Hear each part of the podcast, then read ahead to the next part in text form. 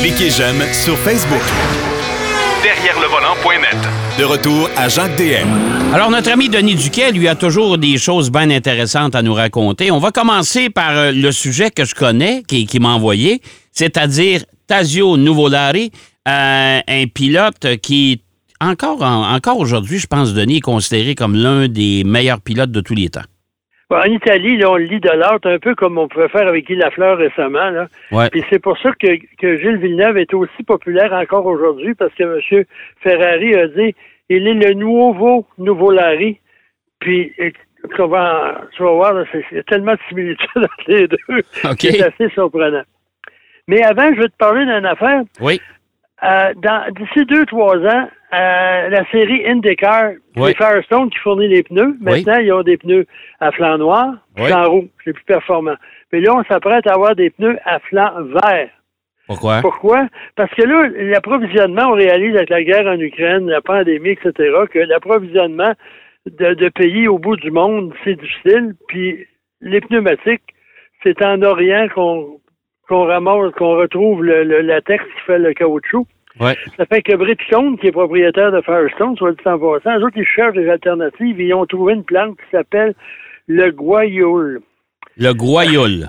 Le guayul. Excuse mon, mon, mon, mon espagnol. Et ça, ça, ça pousse généralement dans la région de Chihuahua, au Mexique. Ah, ça, j'ai déjà Et été là dans ma au vie. Nouveau-. Au Nouveau-Mexique, parce que Ouais. le, chien Chihuahua, là, la région n'est pas appelée en raison du chien, c'est le contraire. C'est le chien qui est appelé en raison de la région. Ouais. Et ça, c'est une plante qui est semi-désertique, qui produit un, latex presque identique à ce qu'on retrouve dans les arbres à caoutchouc. Et à ce moment-là, bon, on veut l'exploiter parce qu'au au niveau environnemental, ça ne demande pas d'eau, ça ne demande pas d'entretien. Euh, c'est facile, ça pousse apparemment comme des mauvaises herbes. Et on a développé des produits expérimentaux, puis on va l'essayer euh, sur euh, des pneus de course euh, au début. OK. Puis après, ben, on veut le commercialiser là, dans des pneus euh, euh, réguliers. Et ça, j'ai l'impression qu'il y a d'autres qui vont qui vont, Ben, il y en a d'autres qui vont, le- vont le qui vouloir vont suivre. s'intéresser parce que dans le domaine de l'automobile, comme dans toute autre euh, affaire, euh, entreprise, on ne laisse jamais la concurrence profiter d'un avantage. Non, non, c'est ça. Puis là, tu as déjà Pirelli qui est impliqué en Formule 1. Alors, si, euh, si In- la série Indy, que, que- que plusieurs considèrent comme un peu la, la- la- l'anti-Formule 1, c'est-à-dire que c'est une série concurrente parce que c'est une série monoplace, que je trouve pas. euh, que, c'est intéressant au chapitre des, des, des, des courses, mais euh, je trouve pas la voiture particulièrement jolie, là, surtout avec cette espèce de. Au lieu d'avoir choisi le halo comme en Formule 1, eux autres, ils ont choisi le pare-brise, c'est pas bien non, beau. puis ils ont des protections pour les roues, ça empêche les voitures de, Ouais. de- de partir. Ouais. Ça ressemble plus à une, une voiture de Formule E chose. Ouais, c'est ça, exactement. Et c'est un peu les mêmes origines aussi, c'est le même constructeur plus ou moins. Ouais. Bref, euh, d'ici peu, ça se peut qu'on ait des, des, des pneumatiques euh, dont le, le- la matière première viendra du Mexique ou en tout cas de- dans les, les régions périphériques américaines aussi, là, dans cette région-là. Et euh, ça ne demande pas d'engrais, ça ne demande pas d'eau, ça ne demande rien. Bref, euh, c'est un pas en avant.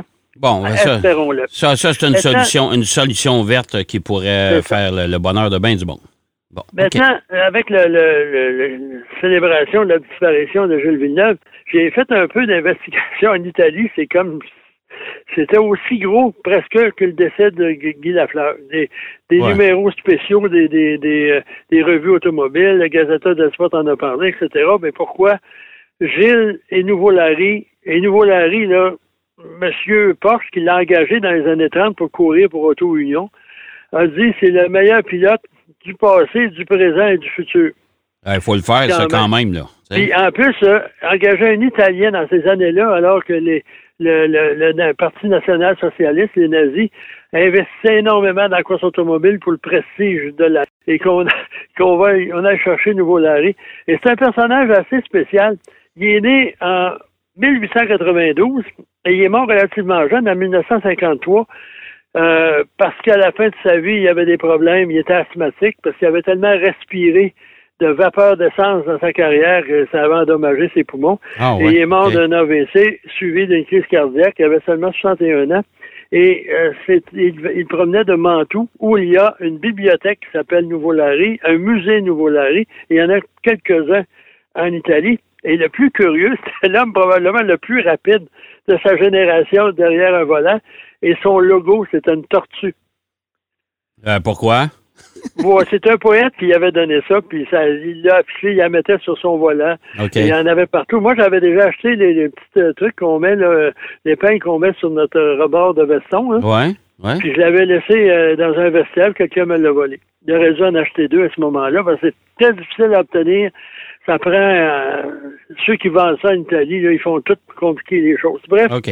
OK. mais lui, il a commencé derrière un volant pendant la Première Guerre mondiale. Il était chauffeur d'ambulance. Il roulait tellement rapidement qu'à un moment il a pris le champ avec ses blessés. Ils ont mis euh, conducteur d'un général.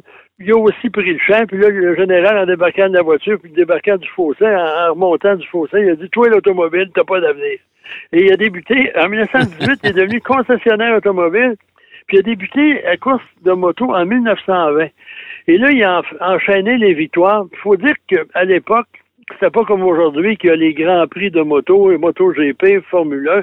C'était des épreuves individuelles qui s'étaient plus ou moins agglomérées. Il a gagné plusieurs championnats en moto. Puis en 1922, il commence à, à faire des courses automobiles.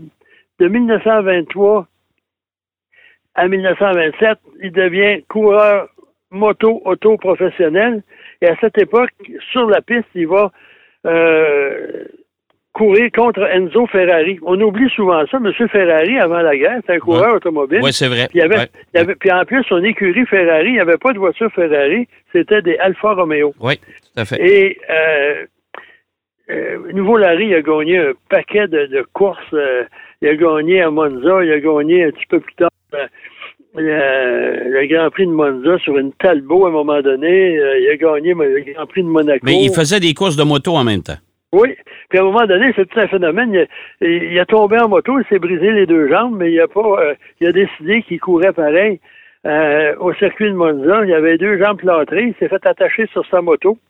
Mais malheureusement, euh, ça, Il s'est fait attacher les deux jambes après sa moto. Ouais, sur sa moto. Mais il a déjà couru aussi en auto, euh, une jambe euh, fracturée. Il faut dire que Gilles Villeneuve a fait ça aussi. Ouais, ouais. Pas si tu Ouais. te souviens, il s'était cassé Ouais. une jambe, il avait couru pareil. Ouais. Euh, ensuite, il a joint euh, un peu plus tard, dans les années 30, le- l'écurie d'Enzo Ferrari.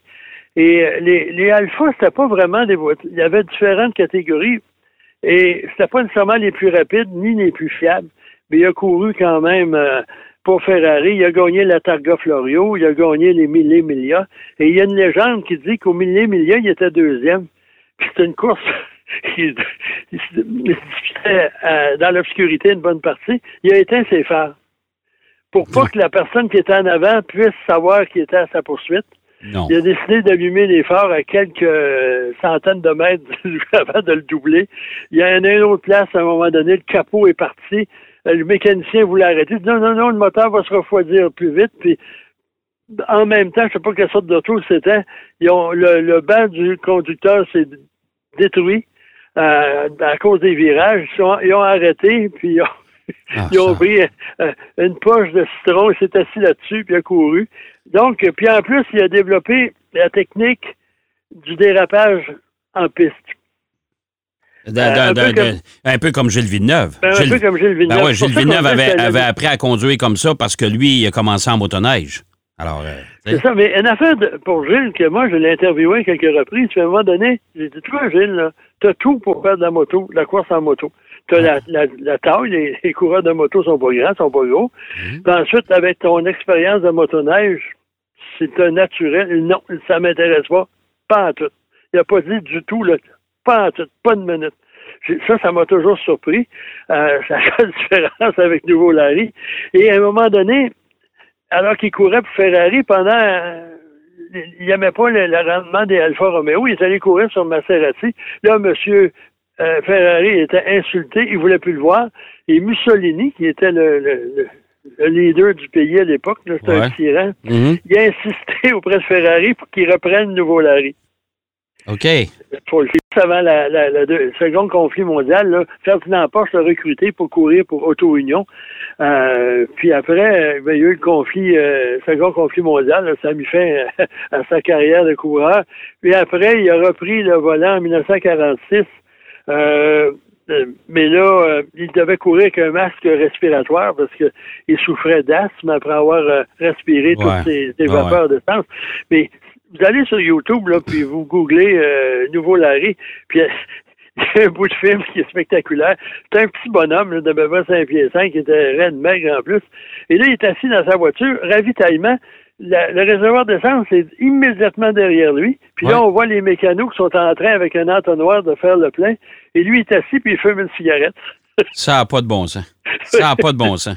Mais il y a tellement de, de simila- similitudes entre les deux. Puis encore aujourd'hui, Nouveau Larry, là, il est respecté. euh, c'est pour ça que Gilles, euh, au niveau spectaculaire, etc., c'était vraiment le, le même genre de personnage. Un est mort dans son lit alors qu'il voulait mourir en piste. Puis Gilles, ben, lui, on sait ce qui est arrivé. Ouais. Puis quelqu'un me demandait à Nouveau Larry, vous avez pas peur quand vous embarquez dans votre voiture de, de, de, de périr en piste? Puis là, Nouveau Larry demande à la personne, toi, euh, tu veux mourir comment? Dans mon lit. Fait que Nouveau Larry dit, t'as pas peur quand tu te couches de mourir? T'assois les deux, t'es- tu couches entre les deux, t'as pas peur de mourir. Donc, c'est un personnage assez, assez particulier, mais il y avait un style de course, là, très, très, très original, très agressif. Mais à l'époque, les voitures n'étaient pas aussi, euh, euh, fiables qu'aujourd'hui. là. Regarde, trois moteurs pour faire une saison de 23, 22 courses cette année. Ah, 22, ouais, plus que euh, ça, Plus que ça, 22, même. ben ouais. 25, je pense. Ouais. Mais anyway, euh, à l'époque, là, ça brisait plus souvent qu'autre chose. Puis lui, avec son style d'agressif, là, il y avait. Parce que souvent, les voitures qu'il y avait, ils n'étaient pas supposés remporter l'épreuve ou finir sur le podium. Puis lui, avec ses. Il n'y a rien qu'il faisait. Mais, mais, pense- mais les Italiens ont eu quand même des, des- des- les Italiens et les Sud-Américains parce que on a toujours entendu euh, Fangio que c'était le plus grand. Euh, Là, tu nous parles de Nouveau Larry, mais il y avait euh, Ascari aussi qui Ascari était. à tu sais, l'époque. Mais ouais. tu sais, Gilles, là, son caractère, à un moment donné, j'ai lu une entrevue, il disait qu'il avait battu James Hunt à Trois-Rivières. Oui, ben c'est j'étais là, j'étais là. Puis Gilles, il dit, moi, il dit, je coupais tellement loin, puis là, avec la marque, je pouvais frapper les murs puis revenir en bonne position. je pouvais me permettre ça avec cette voiture-là. Ben, il y avait, il y avait, il y avait une anecdote d'ailleurs euh, à l'époque où Gilles Villeneuve a battu euh, James Hunt à Trois-Rivières, où il y a, Gilles Villeneuve, le samedi, avait demandé, euh, le samedi ou le vendredi, avait demandé à- au directeur du montage, Jean Guérois, euh, qui s'occupait du montage du circuit, de rajouter une bande d'asphalte dans un virage parce qu'il dit, écoute, il y a du sable et tout ça, puis ça, tu sais, c'est plus difficile. Et dans la nuit, on a fait une bande d'asphalte supplémentaire. Et je sais que le lendemain, suite aux qualifications, je pense, euh, les, les autres pilotes ont dit, écoute, on essaye de faire la même chose que lui, puis on n'est pas capable. Ah On n'est pas capable. Puis, puis même quand il, il est arrivé chez Ferrari, après un début de saison assez particulier, il remplaçait Niki Lauda, Ouais. Plus l'autre que lui. Première course à Motorsport, il prend le champ trois, trois tours Ah, avant ouais, la fin. ouais, Au. Japon, il s'accroche avec Ronnie Peterson. Gilles, il dit, c'était mon idole. On est arrivé au bout de la ligne droite. Moi, je cède pas. Les deux sont touchés. Gilles est atterri dans la foule. Il y a des, eu des morts. Après ça, quand il est arrivé à Maranello, il fait les essais. Il, fait des tours. Il dit, c'est un veau. Je ça avance pas. Il dit, ma marche serait plus rapide que ça. Ça allait bien. Ah, ouais, ouais, ouais. Puis, ouais. Monsieur Ouais. Ferrari, là, il avait adopté, euh, si on va sur derrière le volant, il y a une photo là, que Ouais. j'ai- qu'on a placée avec Gilles et, et Monsieur le commandatore. là, et apparemment, il était très affecté. Mais quand Gilles, il bousculait la voiture, là, tout cassait, il disait, l'ingénieur se plaignait, il disait, Ah, ouais. faites ça plus solide, faites-le pour Gilles. Il, a- il, allait, il allait voir euh, Enzo Ferrari puis il disait comment se fait qu'on garde ce gars-là? Puis Enzo Ferrari, c'était son deuxième fils. Hein? Il avait perdu son Ah ouais. fils Enzo euh, euh, des années avant, mais ça, il le considérait comme son fils. Ah oui, mais c'est- non, il y avait tellement de, de légendes de Gilles aussi, là, de, de toutes sortes de choses qu'il a faites. Mais euh, c'est vraiment intéressant de voir, moi, c'est l'association entre les deux. Les deux ont des, ont des statuts, c'est Gilles. Ouais, La Via Villeneuve qui mène à la piste d'essai de Maranello, il y a un bus de Gilles. ouais. Euh, C'est assez intéressant de voir la similitude dans- entre les deux. Mais malheureusement, ben, les deux, un est mort par attrition, l'autre est mort par accident. ouais. Mais euh, c'est quand même assez particulier comme euh, comme destin. Là. Puis euh, moi, j'étais bien surpris. Puis hier, euh, euh, là, j'oublie son nom, celui qui travaille chez Ferrari euh, en en Italie, euh, le Québécois, là. Oh, ils, ouais, ils interviewé en RDS, puis il a dit c'est incroyable encore aujourd'hui comment Gilles est apprécié. Parce que le cheval cabré, là, j'avais j'ai vu un dessin de, du, de Ferrari, là, le Cavallino Rampante, et Mhm. Gilles est monté sur le cheval qui les, les deux pattes en l'air, comme si lui pouvait dompter. Puis même, jusqu'à ce jour, on n'a jamais trouvé quelqu'un qui était aussi associé à cette image de Ferrari. Puis là, Ben, écoute, honnêtement, euh, Denis, là, pour, euh, pour finir notre, euh, no- no- notre bloc aujourd'hui, on doit considérer qu'au euh, compte tenu du, de, de la population du Québec seulement, le nombre de pilotes qui, euh, qui sont venus au monde chez nous, c'est assez impressionnant. Là. Oui, par rapport à un pays comme les États-Unis, par exemple, Ouais. où ils ont, n'y a aucune comparaison possible, mais si on regarde la qualité des pilotes qu'on a eu ici, là, Ouais. euh, puis soit dit en passant, une anecdote, le seul pilote québécois, le Ouais. seul pilote, point, qui a déjà battu Gilles et Jacques Villeneuve en piste, Je sais pas. c'est Jacques Bienvenu. Dans la C'est série vrai. Honda Michelin. C'est vrai. C'est vrai. Les deux s'inscrivent pour le plaisir, puis Jacques les a battus. Ah ouais. Ça s'est jamais, ça s'est jamais renouvelé. En tout cas, parce qu'il faut dire que Jacques Bienvenu, on pourrait en parler longtemps. Parce que Ouais, les années ouais, ben, 75, c'était un des pilotes dominants, pas seulement au Québec, mais en Amérique du Nord. Ben, ça, faudra, en faudra en parler. Mets ça dans ton, dans ton carnet. Faudra Oui, parler de Jacques Bienvenu, un pilote québécois qui a déjà participé, je pense, deux fois aux 24 heures du Mans, entre Ouais, autres. il a déjà fini huitième, il s'était qualifié sixième. C'est Puis ça. après, après la première heure, il était cinquantième. il avait connu une succession de crevaisons. ça, ouais, non, Jacques. Puis même Bruno Sports, qui était l'écurie Ouais, officielle ouais. nord-américaine, Ouais. voulait le recruter à temps plein. Ouais. Ah non, écoute, c'était quand même un phénomène. Hey, merci, mon cher Denis. C'est ça, mais bonne semaine, Bonne semaine, puis on se reparle la semaine prochaine. j'espère. C'est sûr. Salut. Alors, Denis Duquet qui nous parlait des fameux pneus verts euh, de chez Firestone et qui nous parlait également de Tazio Nuvolari. Euh, allez voir ça sur euh, son article qu'il a écrit sur derrière le volant.net. C'est bien intéressant. On va aller faire une pause. Au retour de la pause, Marc Bouchard va nous parler de son essai de la Jetta et de la Jetta, sa version GLI. À tout de suite. Derrière le volant. De retour après la pause. Pour plus de contenu automobile, Derrière le volant.net.